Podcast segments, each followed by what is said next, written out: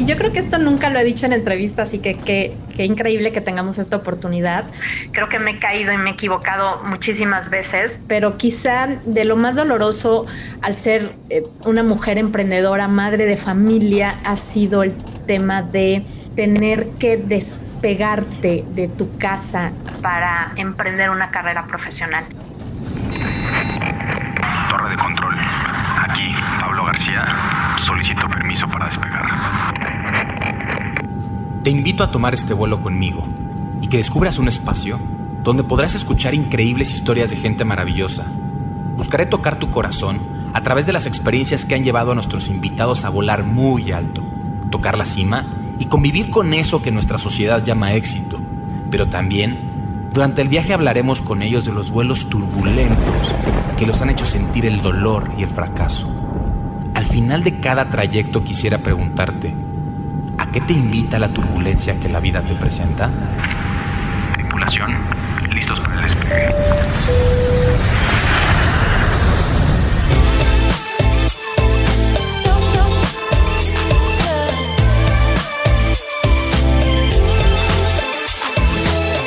Tripulación, bienvenidos al vuelo 013 de Turbulencia. El día de hoy vuela con nosotros Brigitte Soimenicht.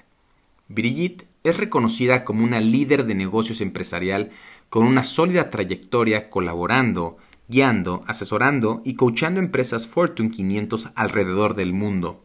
Es CEO de la empresa de consultoría Mercatúa, teniendo como clientes a empresas como Porsche, Mercedes-Benz, Nivea, Audi, Cinépolis, Coca-Cola, DHL, Hershey's, Marriott, Heineken, HSBC, Prudential, Bulgari, entre otros. Su trayectoria como conferencista internacional le ha dado la oportunidad de participar en más de 25 países de América, Europa y Asia con enfoque de innovación, liderazgo, accountability y customer experience. Hoy en día forma parte del consejo directivo de la Latam Speaker Association. Es host del podcast Yo me encargo, donde comparte tácticas y estrategias de negocios de una manera práctica, amena y con gran impacto. Autora del libro DC a tu vida profesional y columnista de varias revistas internacionales. Participó como TED Talk Speaker, colaboradora de Radio Imagen y es la primera mexicana certificada por la metodología Lego Series Play, lo cual ha llevado a participar en dando conferencias en Dubai. Está certificada como coach profesional, lo cual le ha permitido acompañar a CEOs y vicepresidentes de empresas multinacionales en sus procesos de coaching. Es amante de la naturaleza, los libros, la creatividad, de resolver problemas, de hacer lo que a uno le apasiona en la vida, de voltear a ver a quien tienes que ver y de elevar la frecuencia vibracional de la gente. Brigitte me deja varias lecciones y me gustaría compartirles una probadita de lo que van a escuchar en el vuelo. Ella me enseña a decirle a la vida yo me encargo, a pesar de que las circunstancias no son las que yo quisiera que fueran. Me dijo que la vida está llena de oportunidades, que me atreva a explorarlas a través de los cambios, y que tenerle miedo al cambio es tenerle miedo a la vida. Me habló también del poder de la disciplina, de la importancia de tomar decisiones que te den paz y de cómo cumplir objetivos. Además, de compartir momentos turbulentos que ha vivido como emprendedora y como mujer. No es tu culpa, pero sí es tu oportunidad. Alza la mano y di yo me encargo. Disfruta este vuelo de la mano de Brigitte. Tripulación 10.000 pies, bienvenidos al vuelo 013 de Turbulencia. En esta ocasión volamos, como ya lo dije en la semblanza, con Brigitte. Brigitte, ¿cómo estás? Bienvenida a Turbulencia, bienvenida al avión, abroches, del cinturón, estamos despegando, cielo despejado, prepárate para la turbulencia del ratito. ¿Cómo estás? Bienvenida. Muy bien, muchas gracias Pablo, un gusto estar aquí contigo el día de hoy en este, tu podcast tan, tan increíble, me encanta, por cierto. Ay, qué bueno, qué bueno que lo digas tú, alguien que, que tiene esta noción de la creatividad, ¿no? Que tiene esta expertise y que, y que también tiene un podcast. Gracias por, porque te gusta y porque lo has disfrutado. Y bueno, hoy estás aquí con nosotros en el avión. Creo que tienes mucho que compartir, mucho que enseñar, muchos consejos prácticos que dar y, una historia que, que, seguramente va a inspirar no solo a mí, sino a la gente que escucha y que va con nosotros volando. Quiero empezar con una pregunta que, que la he escuchado en ti, la he leído en tu sitio y la escuché en tu podcast, donde hablas de tu misión personal. Poca gente habla de su misión personal, ¿no? Creo que mucha gente la tiene, pero pero no la han descubierto, no escarban por ahí. Y la tuya dice o tú lo dices, elevar la frecuencia vibracional de la gente eh, que esté en contacto contigo. Platícanos de eso, Brigitte, por favor. Sí, yo creo que mi vida dio un giro radical cuando yo descubrí que esta podría ser mi misión, cuando me di cuenta que tenemos ese potencial dentro de nosotros para tocar la vida de los demás a través de cada una de las acciones que hacemos día con día y que como de verdad las pequeñas acciones generan grandes sentimientos en los demás y que tú puedes ser el reflejo de de lo que quieres ver en el otro. Entonces, cuando tú te permites ser brillante, auténtico, espectacular, permites lo mismo de los demás. Y eso hace que la gente vibre alto, se eleve alto y logras impactar muchas veces con, como te decía, una pequeña acción la vida de otros. Wow. Oye, y esta misión personal, la descubres hace un tiempo, la trabajaste como, ¿no? ¿De en qué momento te diste cuenta de ella? Sí, yo creo que a raíz de que, de que empecé a trabajar dando conferencias, eh, exponiéndome ante el público, eh, pudiendo lograr llegar a cantidad de gente a través de un mensaje y ser ese vehículo eh, para transmitir algo que en lo que tú crees, de lo que tú piensas, lo que tú sientes en ese momento y ver cómo de verdad el otro lo está eh, recibiendo y lo está adoptando para sí mismo, en ese momento te das cuenta que, somos seres humanos capaces de, modificar muchas veces la creencia de otra persona, el pensamiento de otra persona. Entonces, creo que fue a raíz de eso, del contacto que he tenido la oportunidad de tener con muchas personas en mi trabajo a través de muchas conferencias, igual muchos procesos de consultoría, quizás. Gracias. Hay otra frase también que me gusta y de hecho es el título de tu podcast. Bueno, la complementa, es una frase completa, pero el yo me encargo, ¿no? El, yo me encargo, o sea, hashtag yo me encargo, eh, lo escucho como responsabilízate, ¿no? Hazlo tú, tú puedes. También platícame de eso. Así se llama tu podcast, ¿no? Yo me encargo. Mi podcast se llama Yo me encargo y se me hace una frase que te empodera y que te permite eh, tener actitud ante las cosas cualquiera que sea o cualquier cosa que te suceda. Entonces, eh, surge hace algunos años, yo trabajé en una empresa en donde un día el jefe me dijo, Brigitte, no eres el perfil para esta empresa y me dolió muchísimo en su momento, se me derrumbó el mundo. Realmente eh, me sentí como, como como descolocada en el planeta. Y recuerdo que llegué a mi casa, estaba mi marido al lado de mí, yo estaba eh, muy triste y de pronto me dijo, no te preocupes, tienes dinero, ¿no? Ahora eh, piensa seis meses qué es lo que quieres hacer. Y yo recuerdo que le dije, no, yo no voy a tocar ni un peso de ese dinero, yo me encargo de mañana hacer dinero. Y así fue, de verdad tomé las riendas y al día siguiente me levanté y empecé a generar dinero y, de verdad la vida ha sido muy generosa conmigo porque a raíz de ese momento, después de 10 años, pues el crecimiento fue exponencial y creo que tiene mucho que ver con, con esta frase de decirle a la vida yo me encargo a pesar de que de pronto las circunstancias y las situaciones no son las que tú quisieras que fueran. Sí, de acuerdo. Y más en un año como el que acabamos de pasar, iba a decir este año, pero ya no es este año, más en un año como el 2020, ¿no? Que, que, que la vida nos dijo, tú te encargas. Así es. Sí, la vida, a mí me encantan los cambios porque tengo una frase que dice que tenerle miedo a los cambios es tenerle miedo a la vida y la vida es, es increíble porque es sorprendente todos los días y cambiante todos los días hablando de los cambios, y ya tú, tú, pusiste la palabra en la mesa, el tema en la mesa, también hay un, hay un capítulo que por ahí escuché que hablas de los cambios, ¿no? Y es una pregunta, ¿qué tan preparada, preparado estás para un cambio? Eh, yo creo que a, la gente, a mucha gente, inclusive a mí, lo digo, lo digo de manera honesta y directa, el año pasado, eh, tan planeado que estaba, ¿no? Un, un, marzo, un enero, un febrero, en febrero que hicimos un kickoff ahí en la organización, y no solamente las organizaciones, la vida misma y de repente te bajan, nos bajan el switch y nos dicen, vamos a jugar distinto, ¿no? ¿Qué pasa con esto, los cambios? ¿Qué pasa con esta resistencia? ¿Qué pasa? Porque hay gente que lo hace muy fácil, ¿no? Y que dice, vale, entro.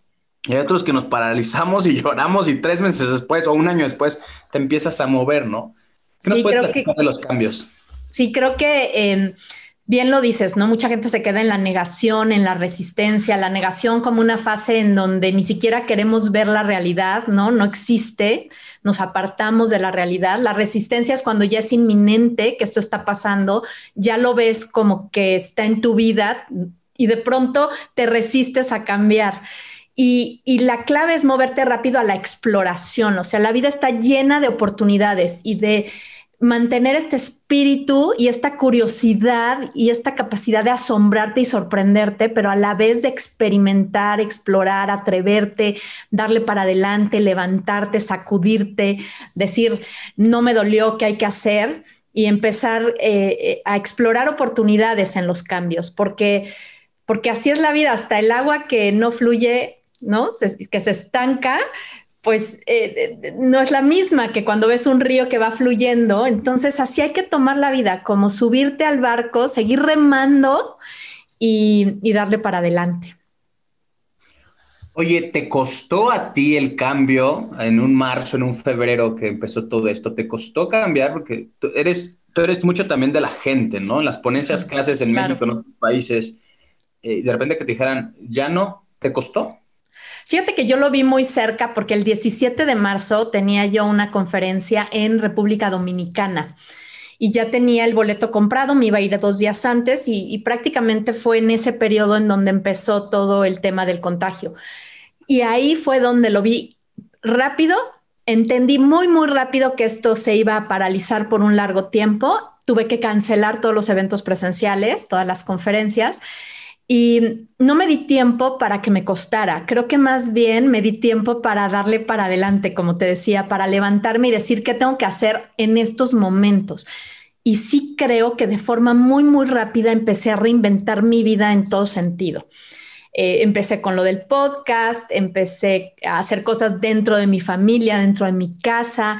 Eh, empecé a hacer muchísimo ejercicio, que era, pues antes con los viajes y todo, de pronto se, complica un poco la disciplina y la rutina en cuestión de ejercicio. Y, empecé a ver cómo iba a generar la misma experiencia que se genera a nivel presencial en un formato virtual, sin saber que todavía que había la oportunidad de que esto sucediera. Y, se fue dando. En agosto me empezaron a llamar para dar algunas ya conferencias virtuales. Entonces fue un lapso de tiempo en donde quizás sí hay cierto nerviosismo de qué va a pasar, pero no te das, al menos en mi caso, no me doy tiempo de estancarme mucho en ese qué hago, sino que me pongo a hacer. Bien, creo que la vida y, la pandemia nos aceleró, nos obligó a acelerar procesos de cambio que ya estaban a la vuelta de la esquina, ¿no? Pues nos dijo, ¿qué crees? Es ahora o nunca. Oye, Brigitte, platícanos de tus inicios, porque tienes una carrera profesional exitosa, ¿no? Eres esposa, eres mamá también, ¿no? Eh, y quiero que nos cuentes cuando tú despegabas o te subías por primera vez a, un avión, ¿no? En tu carrera, en tu vida, ¿hace cuánto fue? No importa hace cuánto, sino ¿dónde fue? ¿Qué tipo de avión era? ¿Era una avionetita? ¿Te subiste a un ya un 737 o a un avión grande, ¿no?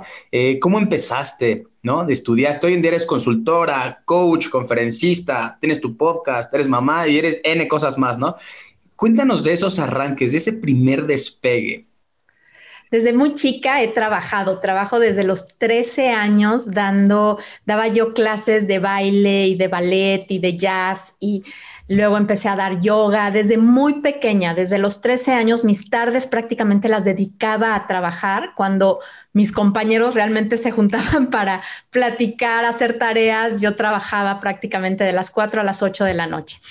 Entonces, esta parte de la disciplina hacia el trabajo, pues desde muy chica se me permeó. Y era una pasión para mí hacerlo. Me encantaba el tema del ejercicio y de, dedicarme a eso. Y, después, bueno, estudié mi carrera, hice mi maestría y me, me ofrecieron un puesto en una empresa Volkswagen en el área de compras en Puebla y la verdad es que fue un gran pescado. Ahorita que me dices, este, realmente fue una gran oportunidad de estar en una empresa multinacional de este calibre, de este nivel, en donde te pagan por aprender. Aprendí muchísimo. Y 13 años mi carrera fue en, el, en la industria automotriz específicamente en el área de compras. A la par, por supuesto, seguía haciendo cosas. Soy una persona inquieta, me encanta aprender. Y después, em, la vida me llevó a, empezar a dar clases, a ser consultor y esto es lo que descubrí que era lo que me apasionaba, estar frente a un grupo que está habido por aprender, el poder transmitir conocimiento. Empecé a dar mis conferencias y hoy en día puedo decirte que, que realmente el core business que yo tengo es las conferencias que doy a nivel internacional por todos lados. Sí, sí, las he visto no he tenido la oportunidad y la suerte de verlas estar presencialmente, pero he escuchado de ellas y he visto videos y he visto fotos tuyas, he visto comentarios y creo que lo haces increíble. Oye, a ver, ¿estuviste 13 años en Volkswagen? No, estuve en, Volkswagen estuve tres años y de ahí me fui a España con un proveedor de Volkswagen. Durante dos años trabajé en España. Después regresé con otra empresa, con Siemens. Estuve cambiando entre empresas automotrices. Realmente en donde sí estuve 13 años fue en la industria automotriz. Ok, eh, como empleada en el mundo, en el mundo corporativo, pues como colaboradora.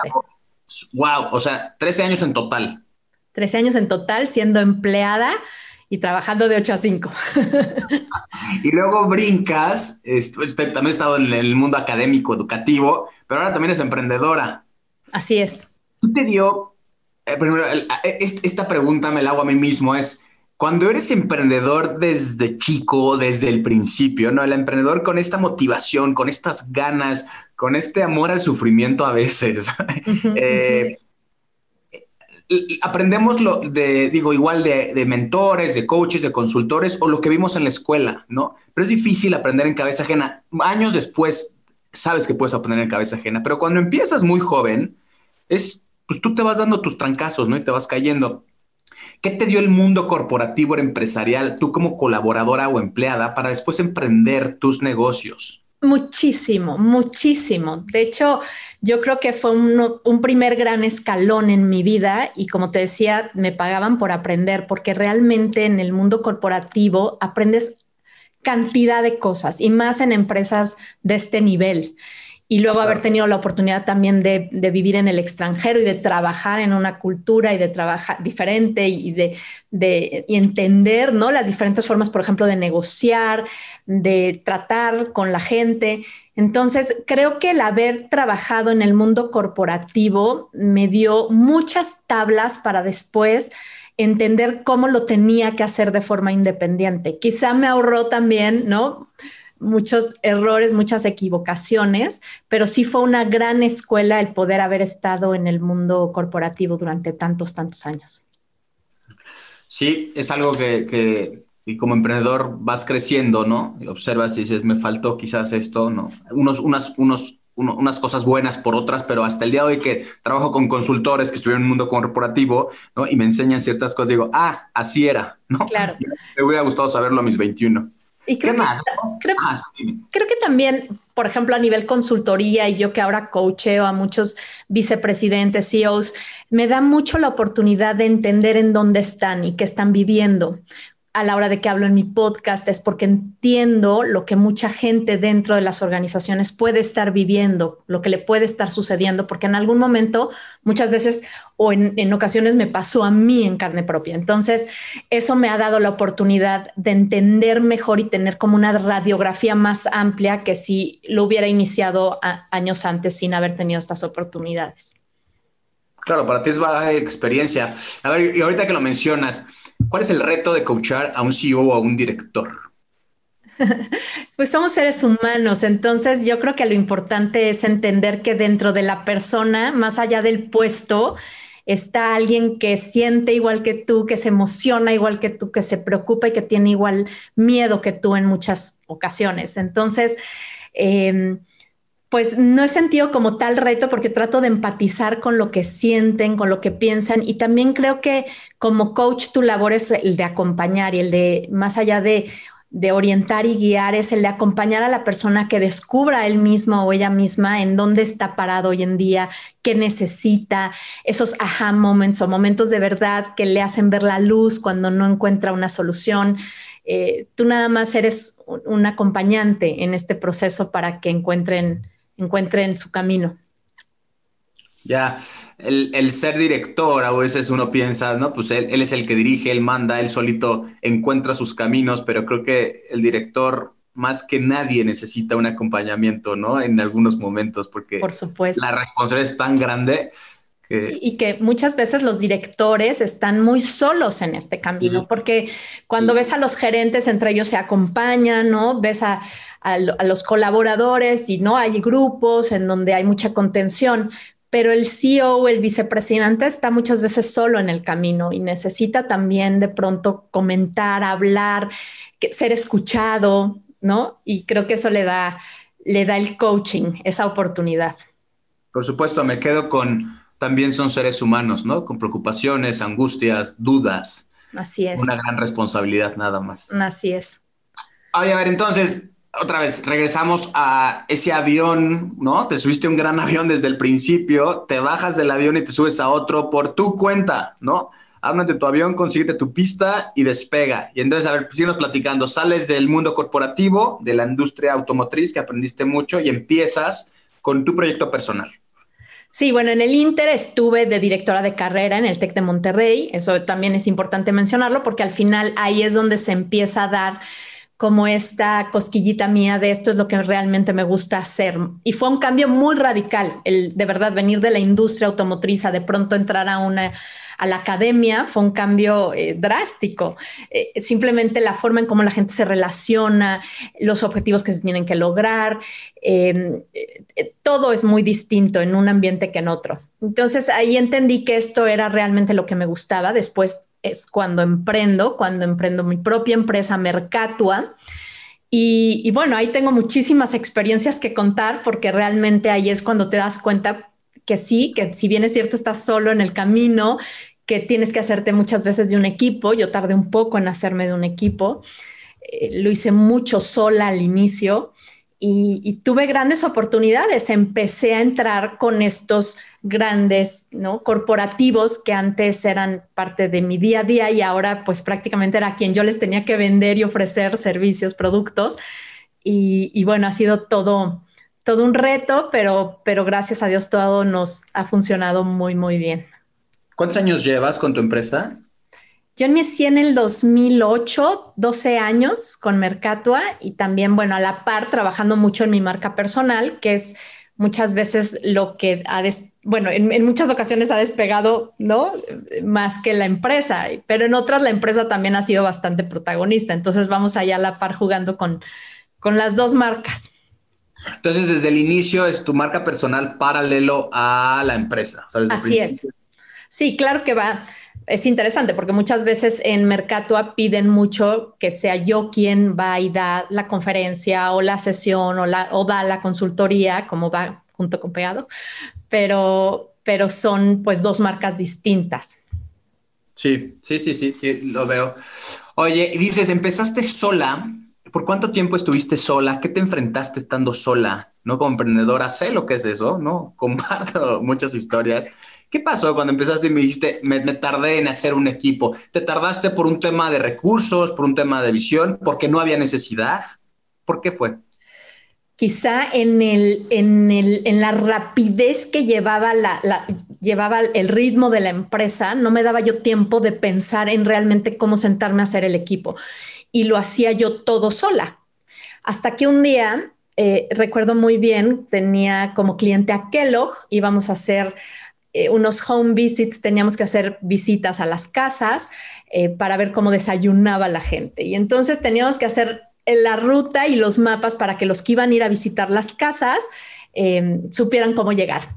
Y de pronto, pues ahí me tienes por toda la ciudad, ¿no? Haciendo la ruta, no, no existía Waze ni nada de eso. Entonces, haciendo la ruta con mi hijo de un año y medio atrás, eh, al rayo del sol, no, por toda la ciudad, toda la tarde, visitando 20 direcciones distintas, hasta que llegué a mi casa, vi la cara de mi hijo, lo vi tan agotado, tan insolado, que, que dije, esto aquí terminó. O sea, esto no puede seguir siendo todo yo sola ¿no? Y tengo que hacerme de un equipo. Y ahí fue donde empecé a, tener ya colaboradores que me ayudaban a hacer cosas. Eh, y fue la mejor decisión que pude hacer porque realmente esta gente, por ejemplo, mi diseñador es extraordinario. Yo diseñaba, yo hacía, yo posteaba, yo todo.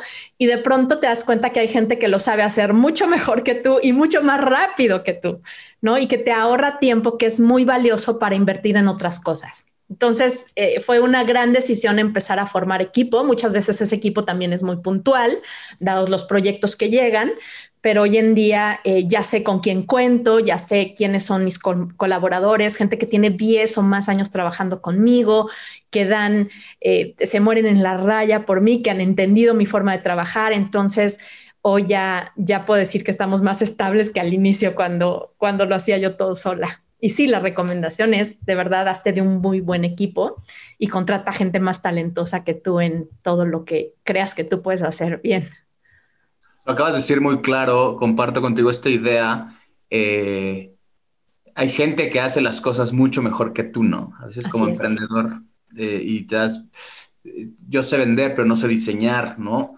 Este, igual puedo dirigir, pero quizás no puedo ejecutar como la persona D, ¿no? Entonces, siempre creo que tener un equipo refuerza esa máquina y esa creatividad para, para avanzar. Concuerdo contigo.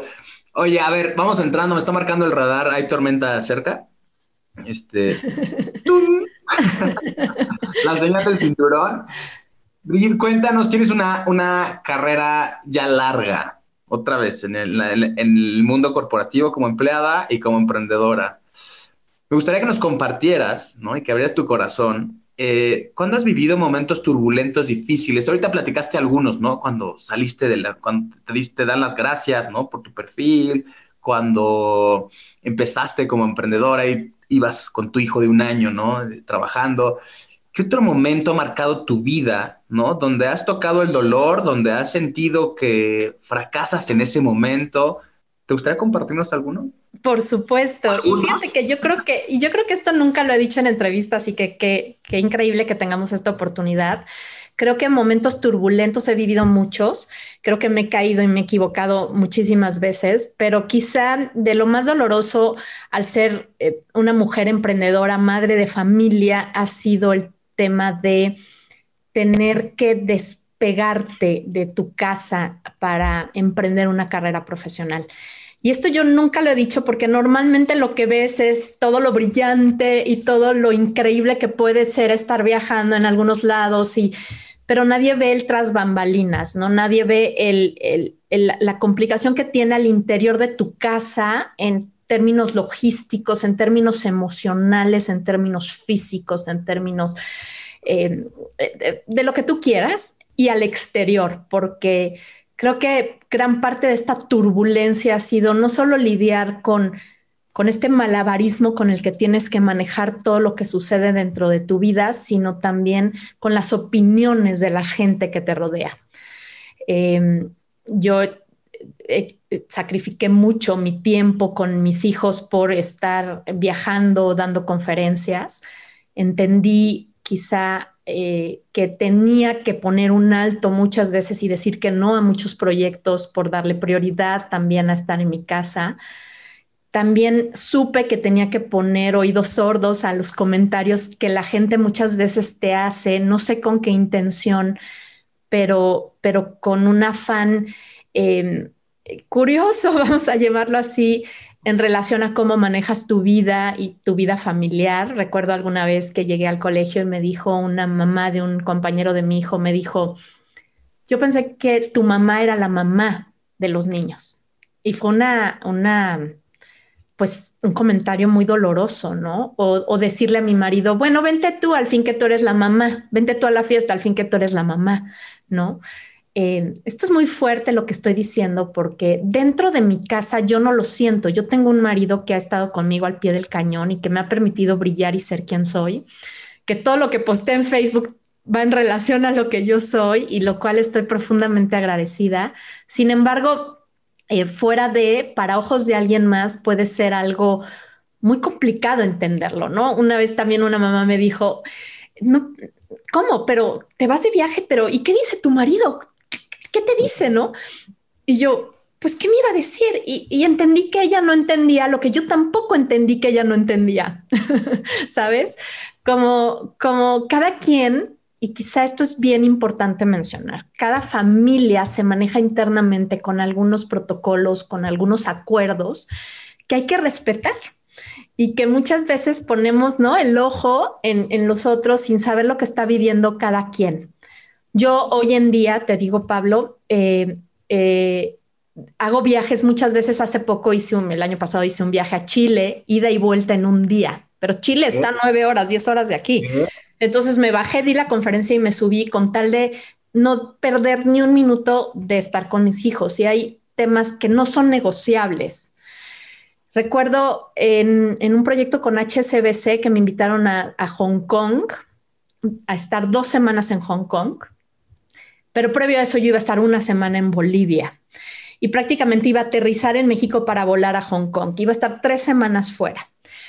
Y a raíz de un viaje que hice a Dubái de dos semanas, en donde me deprimí muchísimo por estar fuera de casa, eh, esto nunca lo había dicho, porque no soy una persona que se deprima, pero en ese momento sí me dio mucha tristeza estar tan alejada por dos semanas que se me hizo eterno y mi hijo era muy pequeño decidí que no iba a estar más de una semana fuera de casa en mis viajes. Y a lo mejor sí, llegaba, aterrizaba, estaba fin de semana y me volví a ir, pero no dos semanas eh, completas. Y decidí renunciar al proyecto de Hong Kong por esto. Entonces empiezas a también ser fiel a lo que realmente es importante para ti. Y sobre todo te voy a decir que, que ha sido mi guía siempre, a lo que más paz me da. ¿Qué decisión me da más paz? Hay veces que hay decisiones laborales que me dan más paz que estar con mis hijos en casa, ¿eh? pero hay veces que hay momentos de paz en mi casa que son necesarios porque porque me necesitan presente y tengo que decirle que no a muchas otras cosas para estar en paz. Ahí viene el aprender a decir que no. Gracias por compartir esta historia y ahorita me gustaría que habláramos del no, pero antes hablaste de, había cosas no negociables y tiene que ver con esto de que te dé paz. Cuando hablas de cosas no negociables, ¿es por un código personal, tú como mujer, como empresaria o con tu esposo, con tu familia? Sí, había, hay códigos no negociables. Para mí los cumpleaños de mis hijos son no negociables. Y, me ha tocado trabajar en, los cumpleaños de mis hijos y me llevo a mi hijo al lugar en donde esté. Y me encargo que sea el mejor cumpleaños de su vida, así yo tenga que estar dos horas frente al escenario. Em, por supuesto, fechas como ahora Navidad, ¿no? Eh, vacaciones, posteo poco, estoy poco presente en redes sociales y aprendo a estar donde tengo que estar, con quien tengo que estar, como tengo que estar. Y y sí, hay, momentos, pero igual lo hay para el trabajo, hay no negociables. Cuando ya hubo un acuerdo con un cliente meses antes, eh, evidentemente no es negociable. Yo tenía un acuerdo para ir a Colombia, a, a, Medellín, a dar una conferencia el 20 de octubre. Era un acuerdo que había yo pactado año antes. Me embarazo de mi segundo hijo, mi segundo hijo nace en septiembre y a los 20 días me tenía que ir a Medellín. Y claro que compré boleto de avión con un recién nacido que, ¿por qué no? Una semana antes se enfermó, ya no lo pude llevar. Y, me fui a Medellín porque era un acuerdo que había yo hecho y cuando, cuando te prometo algo lo cumplo. Eso también creo que ha sido gran parte de lo que me ha llevado a donde estoy, que no hay falla. Si es sí, es sí, si es no, es no. Bien, bien. Eh, ¿Qué hábitos qué valores marcaban tu rumbo en estos momentos complicados, ¿no? Tu avión se movía. Eh, ahora que lo dices, y permíteme esta interrupción, es, es, muy claro, yo lo he dicho, ¿no? Yo lo vivo en casa. Eh, es mucho más complejo para una mujer emprender, dirigir, tener equipos, ¿no? Y creo que más cuando eres mamá.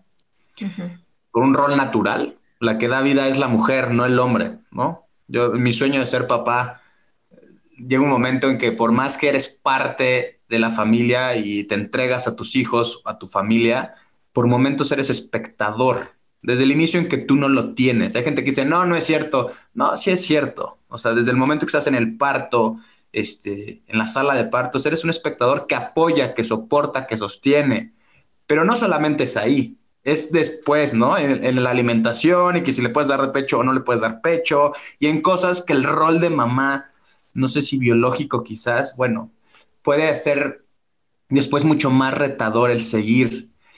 ¿Qué hábitos, qué valores, qué fuerzas acabas para no renunciar? Porque el tener una familia, wow, eh, ¿no? Es un proyecto de vida contra un proyecto profesional. ¿Alguna vez dijiste, en este avión, así como en ese momento que dijiste, no voy a Hong Kong, porque, porque no. Eh, hubo un momento que dijiste, no, voy a Hong Kong, ya no voy a nada, porque, porque, porque quiero estar en mi casa.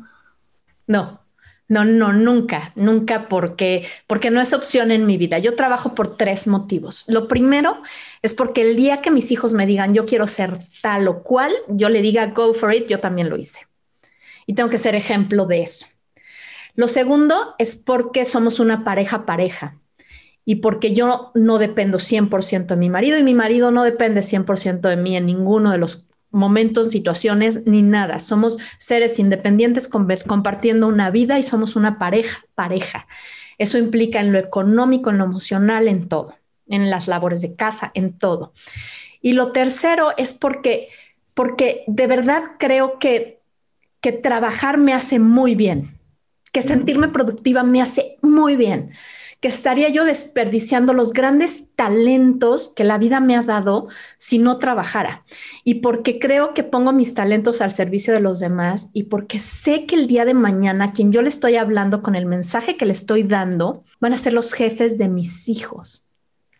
Y si algo del mensaje que yo doy cambia la vida de un nuevo líder, ya habrá sido el mejor tiempo invertido el que yo estuve ahí, no el tiempo sacrificado con mi familia, sino el mejor tiempo invertido porque esas personas van a ser el ejemplo a seguir de los que son las nuevas generaciones, entre ellos mis hijos. Entonces, nunca tuve duda de que iba o no a trabajar, era muy circunstancial también, no puedo dejar de trabajar eh, eh, a nivel familiar, lo necesito, a nivel personal, lo necesito, a nivel emocional. Entonces, nunca me quise bajar de ese avión, ni me bajaré.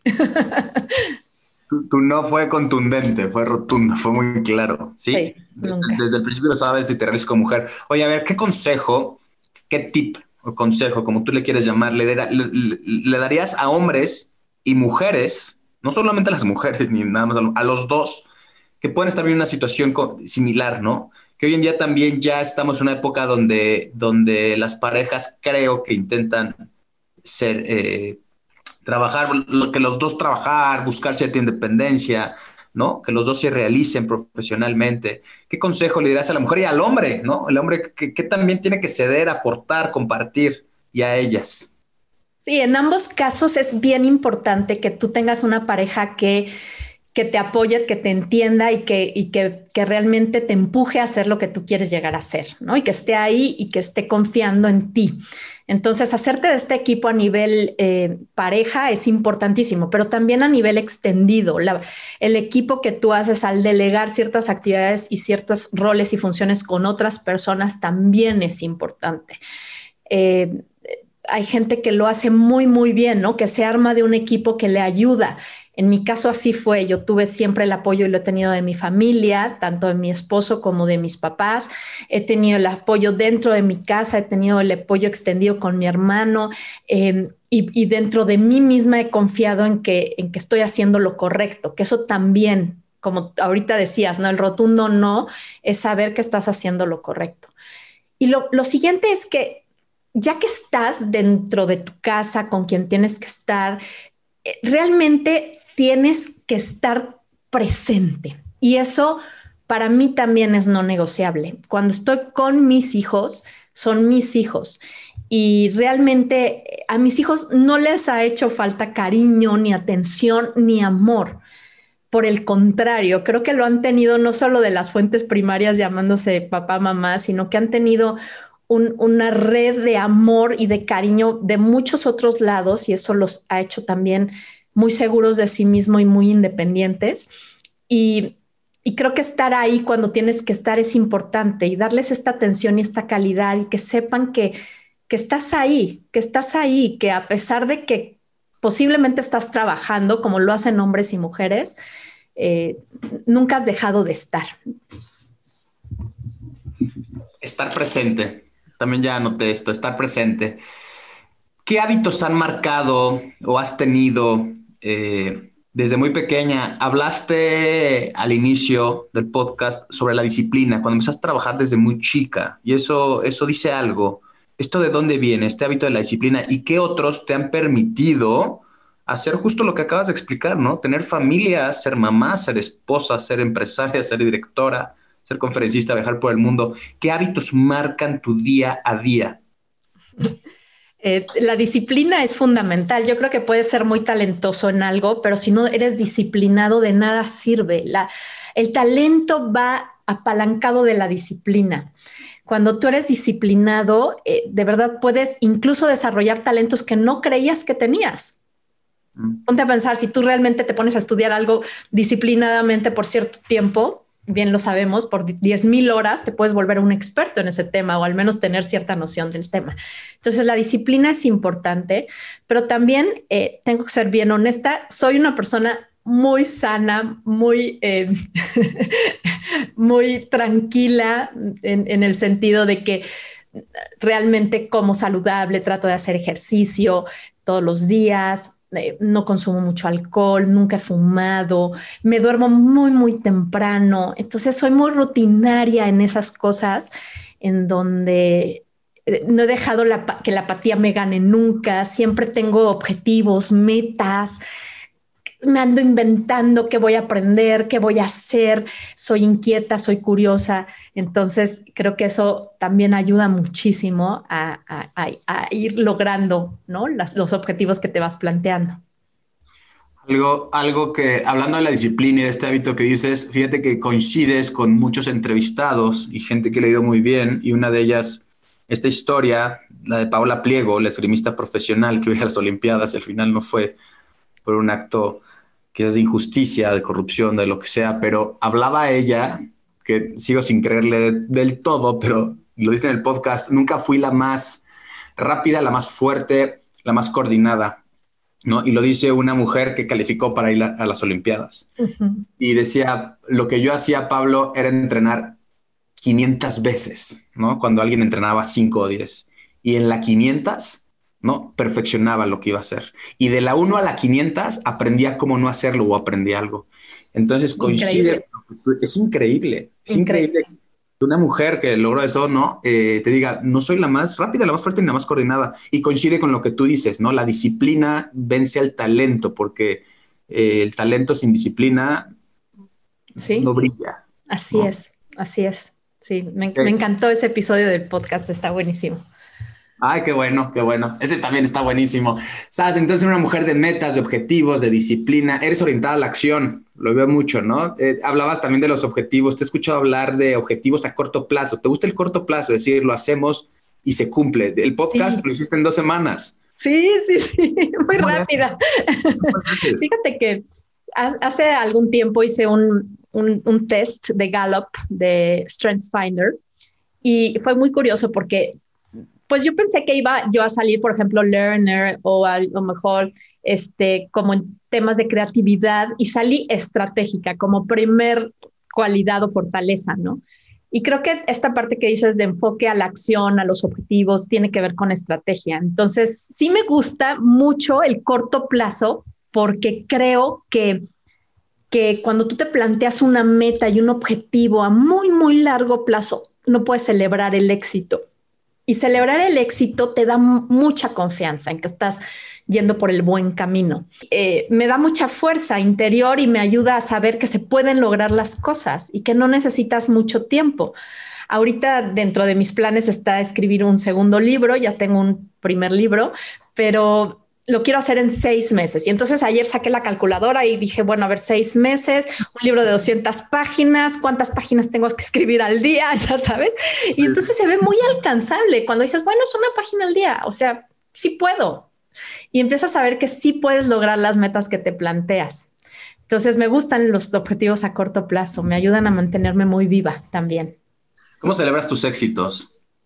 Ay, pues quizá ni, siquiera me he dado el tiempo mucho de celebrarlos en forma, ¿no? Debería de hacer una gran fiesta, pero darte cuenta que sobre todo yo creo que muchos de mis objetivos y mis metas tienen que ver con ayudar a los demás y, realmente eh, poner mis talentos al servicio de los demás. Entonces, cuando ves que las personas lo reciben, que te escriben, que te dicen, este episodio, este podcast llegó en el momento adecuado, o esta conferencia y esta frase que dijiste cambió mi vida o mi forma de ver las cosas, o esta pregunta me llevó a cuestionarme algo que no me había cuestionado, es cuando te das cuenta que estás, ahí es cuando empiezas a celebrar el éxito de, impactar en los demás. Totalmente de acuerdo. Oye, ¿y una herramienta o, o táctica o técnica para lograr estas metas que le puedas dar a la gente, ¿no? De quiero hacer un libro, sí, ya sacas la calculadora y tal, acompañado de qué, porque sí, sí, sí, ¿no? Eh, también es un tema de personalidades, lo acabas de decir, es estratégica, te pones objetivos y lo haces. Para la gente que no es tan así, que se puede distraer, ¿no? Que le llegan de repente 40 proyectos a la vez, es, ¿qué consejo darías? ¿Te pones uno, luego haces A, luego B, luego C, o qué podrías decirnos? Sí, tener, tener en términos de estrategia, tres objetivos. Yo creo que tres objetivos, por ejemplo, al año es bastante alcanzable y tres objetivos que sepas que los puedes cumplir en ese lapso de tiempo y que son lo suficientemente fuertes y lo suficientemente relevantes en tu vida en ese momento porque están impactando en un para qué, para qué lo quieres hacer, qué te mueve a hacerlo, qué hay detrás de ese objetivo, cuál es la razón de que lo quieras hacer o, yo, el caso del podcast es, interesante porque hace poco me decían, ¿por qué sacaste el podcast? Y creo que a todos esta pandemia nos acudió tanto porque nos hizo ver de cerca la muerte, ¿no? El, los cercanos y los, lo frágiles que somos. Y fue una manera para mí de decir, tengo que dejar algo que el día de mañana mis hijos puedan escuchar y puedan conectar con quien yo era, ¿no? Porque igual y ven fotos o ven una revista, un periódico y me ven, pero no, no me están oyendo. Entonces, para mí el tema de dejar el podcast era una manera de decirles a mis hijos, esto he aprendido yo en mi vida, incorpora lo que te sirva, pero escúchame, aquí estoy. Y, y, ese era mi para qué del podcast. Ya después, bueno, te das cuenta que también no solo es a tus hijos, sino a muchas otras personas les hace sentido lo que dices. Pero así es, el poder, el poder levantarte respondiendo a tu pregunta con esta actitud de decir, bueno, ¿por, qué y para qué lo estoy haciendo? Para, ¿cuál, ¿Cuál es el sentido de esto? ¿Cuál es el fin último de esto? Sí, ahí es cuando el motivo se convierte en un motor real, ¿no? Y el, para qué y el qué, o el por qué lo tienes claro, luego el cómo es fácil, ya, en dos semanas lo hiciste. ¿Cómo? Claro, son las pequeñas acciones, ¿no? ¿Cómo lo vas haciendo? Súper, entonces eh, me quedo con eso y con este mensaje, hay que tener claro el para qué y hay que tener un sentido grande, porque si no te desmotivas fácil, ¿no? Ay, no pude grabar o, no, no, no, no me salió y entonces ya te bajas del barco y empiezas con otra cosa. Si tienes un sentido grande de verdad y conectas con él, lo sacas tu podcast en dos semanas. Claro. O por ejemplo, no sé, yo este año tengo la meta de de verdad eh, meterme al ejercicio en forma, ¿no? De lleno y estoy comprometida con este nuevo proyecto y nuevo objetivo. Y, cómo lo voy a mantener y hacer sostenible durante el tiempo. En un año, ¿cómo voy a poder volver aquí frente a ti y decirte, Pablo, lo logré? Ven, ¿no? Eh, y creo que tiene mucho que ver con el para qué lo quiero hacer. ¿Para qué? Porque sé que haciendo ejercicio soy una mejor persona. Fíjate qué fuerte haciendo ejercicio me permito ser más productiva en mi día a día. Haciendo ejercicio tengo un mejor ánimo hacia el interior en mi casa hacia el exterior con los demás. Haciendo ejercicio tengo más salud, tengo más fuerza. Qué mejor ahora, ¿no? Que comprometerme con ese objetivo. Teniendo muchos para qué, ¿no? Porque al final son muchas las razones por las que lo estoy haciendo. Y eso es lo que a mí me mantiene en, eh, constante. Y creo que también pues el ver los logros ayuda, el verlos a corto plazo, te tomas tus fotos antes, a la semana otra foto para ir viendo los resultados. Entonces, así es. Son, vitaminas, ¿no? Este, ¿no? No lo es todo, el verte bien pues, pero por supuesto que te ayuda. Grandes tips estás dando, muchas gracias. Querida Brigitte, estamos entrando a los 10.000 a los 10, pies de altura, ni te diste cuenta, el avión se dejó de mover. Eh, gracias por compartir esos momentos. Y antes de aterrizar, me gustaría hacerte algunas preguntas, ¿no? Eh, hemos entrado en, un, en una dimensión igual personal y eso ha sido muy enriquecedor, creo que en esta plática. Entonces me gustaría seguir preguntándote algunas cosas, si me permites. ¿Cuáles han sido eh, uno, dos o tres momentos, si quieres dime uno, que han marcado tu vida. ¿Positivamente o negativamente? Como tú quieras. Como, tú quieras. Que hay un momento que marcó tu vida tanto que, que hubo un, cambio sustancial, que, cambiaste un rumbo, ¿no? Este, grados. Positivo o negativo, lo que quieras compartir.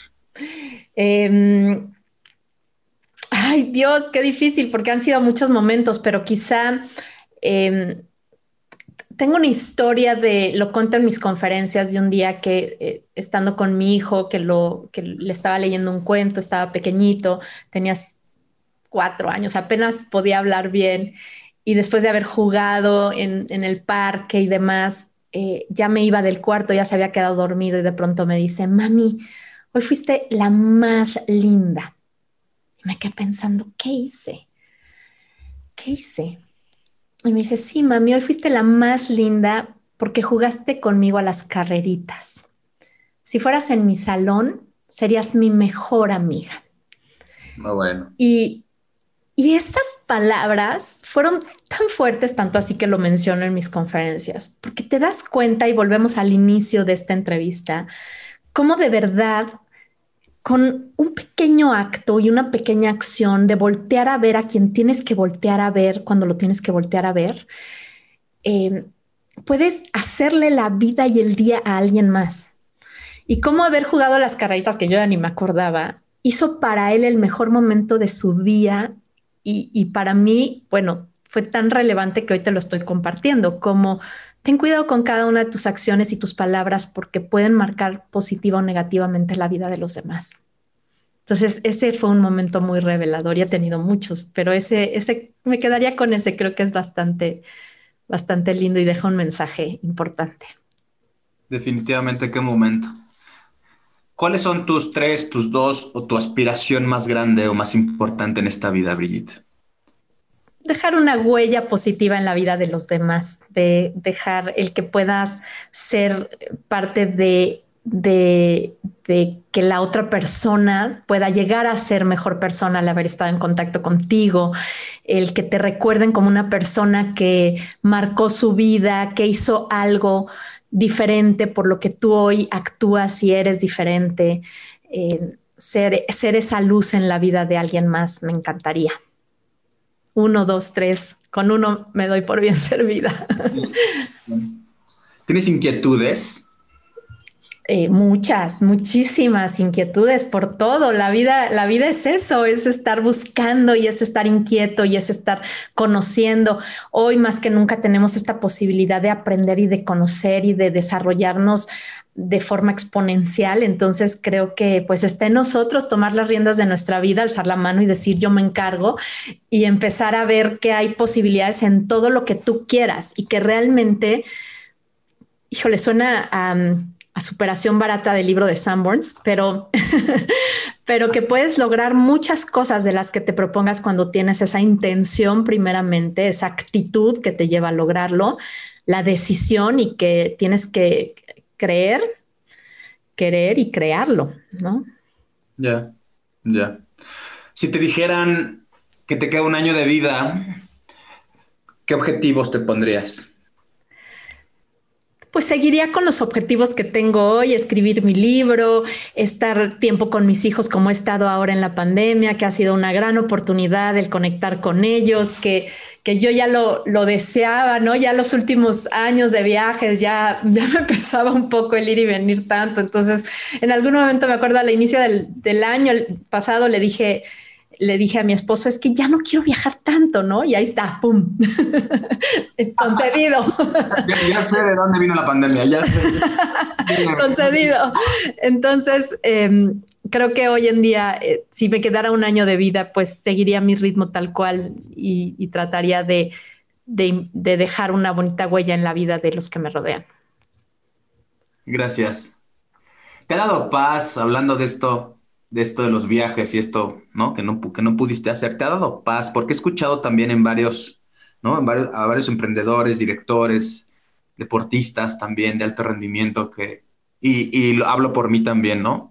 Ha, sido muy, fue un año muy complicado, pero una parte de mí estaba en paz porque, si había muchos problemas o existían muchos problemas que estaban fuera de nuestras manos, pero también dejaste de viajar, ¿no? Eh, o dejaron de tener esa exigencia porque ya no se podía hacer X actividad, o yo dejé de tener cientos de eventos, ¿no? Y, sí, había mucho dolor, pero también podía dormir, ¿no? O pude estar un diciembre después de tantos años sin estar desvelado en Navidad y enfermo de tanto estrés. ¿Te ha dado paz también el no viajar? 100%. Viajar es muy pesado. La verdad es que es muy, muy bonito y aprendes y conoces y te empapas y demás, pero, pero sí llega a ser agotador. O sea, el ritmo de vida que yo tenía al nivel de, número de conferencias que daba y el bajarme y subir y bajarme y subir y, y, hoy en día con muchos menos sacrificios que los que al inicio de mi carrera, porque al inicio era abismal lo que tenía que hacer y hoy ya también decido en qué proyectos sí, cuándo sí, cuándo no, qué fechas. Em, antes le decía que sí a todo, ¿no? Hoy ya soy más selectiva pero sí me ha dado mucha tranquilidad. Viajar no es fácil, viajar y dormir y comer en lados distintos, el saber que tampoco estás presente muchas veces en, situaciones en donde te gustaría estar con tu familia. Por supuesto que es, es, da mucha paz el, de repente tener esta oportunidad de estar en casa, vivir una rutina em, que no la tienes cuando viajas. Y, y no te niego que también hay veces que quiero ahorcar a mis hijos y me convierto en Chucky a las 8 de la noche y los quiero matar, pero sé que cuando pase esto y si volvemos a la normalidad eh, de escuela, por ejemplo, de colegio, sé que los voy a extrañar como, como muchas mamás creo que comparten ese sentimiento. y papás también que están en casa también, seguramente también han aprendido a ver lo bueno, ¿no? De, de, a todo se acostumbra uno, es una frase que me gusta también mucho.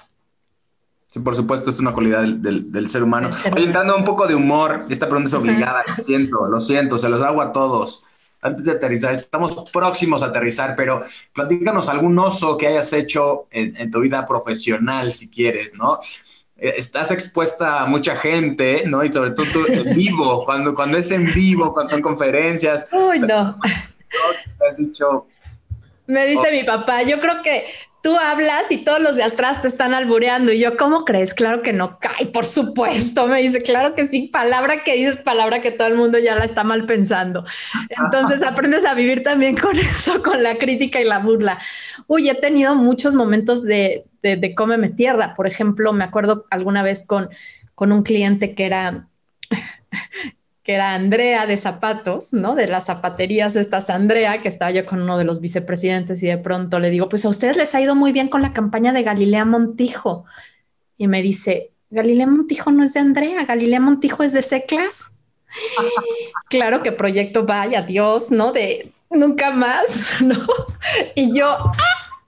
Pero así miles, hace poco recientemente, así también de, pues ni tan chistoso, más bien muy incómodo. Estaba yo dando una conferencia para Colgate en línea y normalmente soy muy preparada y traigo todo el equipo aquí bien instalado y se me había olvidado el vaso de agua y me dio un ataque de tos de esos que te duran como 25 minutos y que no puedes parar de toser y que dices, es que no puedo hacer nada porque no les puedo decir, platiquen entre ustedes o en, vivo haces alguna dinámica, pero aquí como cada quien está en sus casas no puedes hacer nada.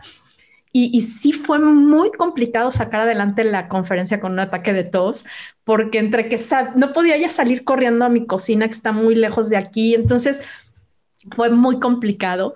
Pero bueno, tengo, tengo muchas anécdotas este, muy chistosas, ¿no? Que dices eh, muchos, muchos errores. Cuando fui a Dubai también cometía yo culturalmente muchas equivocaciones. Claro, ¿qué te pasó? Claro.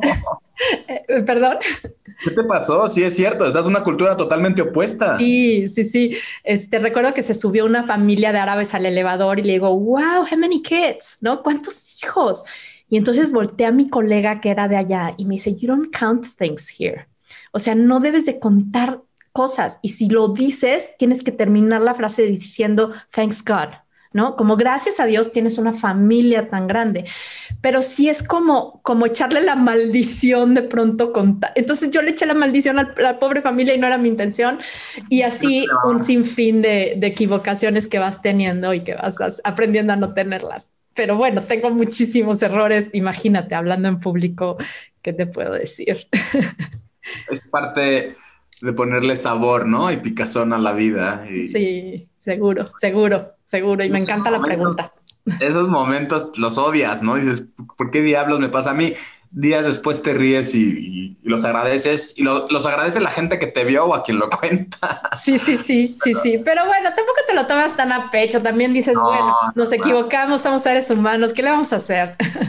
Claro, es, parte de ir la alegría. El buen humor habla de inteligencia también. Entonces, a, seguir cometiendo osos para alegrarnos nosotros mismos y a la gente que estamos. Por último, eh, en este viaje maravilloso llamado vida. ¿Cuál es tu próxima escala? ¿Qué conexión estás por tomar? ¿Cuál es tu próximo vuelo? ¿A dónde va Brigitte?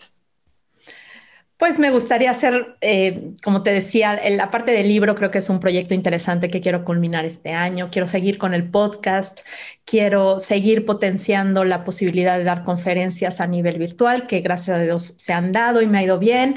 Y quisiera, em, pues, eh, eh, estoy trabajando mucho en proyectos internos con mi familia en, términos de educación, de, conexión. Entonces, eh, hacemos muchas cosas muy bonitas. O sea, prácticamente lo que hacía presencialmente con empresas, ¿no? A nivel profesional lo estoy llevando a mi casa y tenemos ciertas dinámicas y ciertas cosas lindas. Por ejemplo, decidí que este mes a la hora de la comida iba a ser el mes Normalmente en la comida, bueno, ¿qué hablas con niños pequeñitos, no? Más allá de cómo se sienten, cómo están.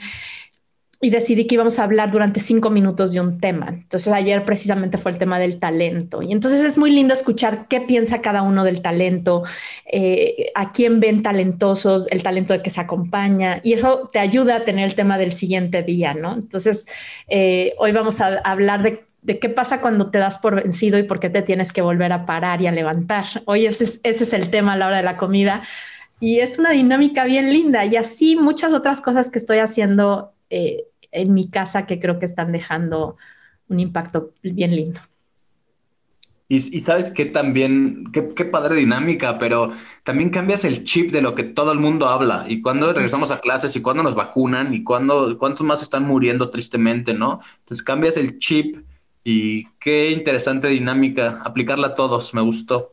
¿Te la inventaste? ¿La sacaste? Sí, me las invento y luego tengo un personaje que se llama Spooky también, este que, que viene y les dice cosas que tienen que hacer y entonces es como un duende, no como el duende de Navidad, sino como no sabemos qué si es duende o qué es una mascota, eso todavía no se sabe, pero entonces cada día hace algo spooky para que ellos invitarlos a hacer cosas, ¿no? Que yo quiero que se conviertan, por ejemplo, quizá en algún hábito, en alguna buena práctica, en algún valor. Entonces, eso también me lo inventé yo. Hace poco me decía una amiga, no, ya, paténtalo, ya, vamos a crear a Spooky, vamos a crear todos los ejercicios. Pero es una buena oportunidad de educar hoy en día a nuestros hijos desde casa, ¿no? Mucho de lo que ellos son es lo que ven, lo que viven. Entonces, qué desperdicio el estar tantas horas en casa y no poder, eh, pues realmente trabajar en esto que es importante. Sí, sobre todo a, los pequeños que también están viviendo su duelo, su momento y me encantó tu dinámica. Paténtala ah. definitivamente. Gracias, Pablo. ¿Va a añadir algo más? ¿Algún consejo, algún comentario, algo que quisieras dejar en este vuelo? Pues me encanta la frase de no es tu culpa, pero sí es tu oportunidad. Alza la mano y di yo me encargo. Creo que hoy en día eso es lo que tenemos que ver, que lo que está sucediendo no es nuestra culpa, sí es parte de nuestra responsabilidad y también es una gran oportunidad que todos, como bien dices tú ahora que, que, has dejado la parte de los eventos presenciales, también has aprendido a valorar otras cosas, entonces que siempre puedes ver el vaso mitad lleno o mitad vacío y que la vida nos presenta esta oportunidad porque para mí no es nada más que una buena oportunidad para decir, ok, ¿qué tengo que hacer? ¿Hacia dónde tengo que ver? Y darle para adelante. Gracias por el mensaje y qué linda frase eh, que creo que marca tu vida y la de los demás. Brigitte, muchas gracias por este tiempo que se pasó volando. Eh, literal volando, ¿no? Eh, de verdad, no, me, llevo mucho aprendizaje y espero que la gente también. Agradezco tu presencia y que te hayas abierto y vulnerabilizado, ¿no? Porque entonces esa mujer que vemos en el escenario exitosa, esa autora, esa conferencista, esa directora, eh, también la ha pasado mal y está bien a veces también pasarla mal, ¿no? Para de ahí, ¿no? Levantarse. Este, a veces me dolió, no me dolió tanto como tú dices, y seguir adelante. Te voy a pedir que pongas tu asiento en posición vertical. A nombre de toda la tripulación, te agradezco que hayas compartido parte de tu vida, tus éxitos como empresaria, emprendedora, directora, autora, conferencista, mamá y esposa.